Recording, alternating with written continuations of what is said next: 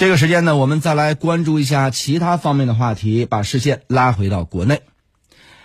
呃，中共十九届五中全会呢，第一次提出了共同富裕，在上周召开的中央财经委的第十次会议上得到了强调。如何厘清共同富裕的目标和节奏呢？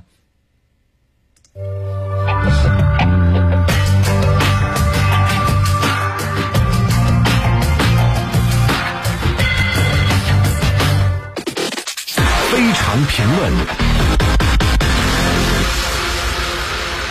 共同富裕成为最热词啊！从宏观分析到市场研判，到坊间的讨论，再到海外舆论，有声音说它旨在为成功脱贫的低收入人群兜底，有声音担心呢会演变成所谓的均贫富。哎，有权威权威人士就指出，不能为收入论。其实中央财经委的会议纪要已经说得很清楚了，落脚点呢是促进人的全面发展。那么，清华大学中国经济思想与实践研究院院长啊李道奎就表示啊，共同富裕并不是简单的把每个人的收入都拉平。如果简单的说，把这个共同富裕理解为收入拉平，危害是非常大的。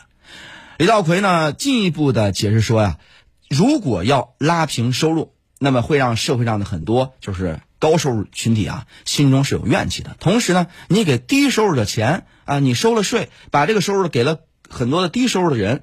他呢得到的这个也不一定有尊严，他也不一定有获得感，也不一定有人格上的发展，因为他没有奋斗，没有努力，就没有得到尊重。所以呢，呃，这个李道奎就认为说，应该回归到人的全面的发展，共同富裕本质上是共同的人的全面的发展。有声音把共同富裕和监管部门的反垄断努力混在一起，那么李道奎明确指出啊，这是错误的，这个话题要两个话题要切割分开。李道奎说呢，共同富裕通过提供更多的公共服务来实现，而反垄断是另一个话题。反垄断是企业层面，指企业呢不能滥用自己的市场能力。如果把这两者混为一谈，会出现很多认识上的啊和这个政策上的误导。正在实施的“十四五”的规划当中啊，已经有全体人民共同富裕迈出坚实步伐的表述。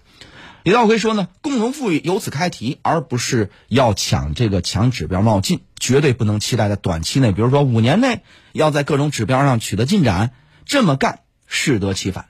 要谨防共同富裕变成了大跃进、大冒进，反而拖累了经济自身的发展，影响了效率。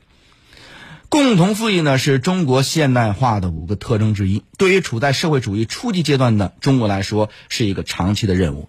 当下的。哎，一些这个呃政策，比方说乡村振兴啊、绿水青山，以及在讨论的提高义务教育年限、扩大公共医疗覆盖等等。那么这些努力都被期待汇聚成共同富裕这一目标，向心力无比重要。